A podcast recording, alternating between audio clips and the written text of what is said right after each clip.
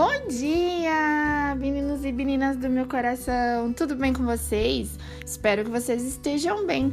A palavrinha do dia é: não fuja dos processos. São as fases mais difíceis da sua vida que te forjam para um futuro extraordinário. Ninguém continua o mesmo depois de superar uma dor. Continue avançando. Também quero deixar uma palavrinha que está lá em Ageu 2:9. A glória desta última casa será maior do que a da primeira, diz o Senhor dos Exércitos. E neste lugar darei a paz, diz o Senhor dos Exércitos. Se prepare, que o novo de Deus está chegando em sua vida. Que Deus venha abençoar o seu dia e que seja maravilhoso.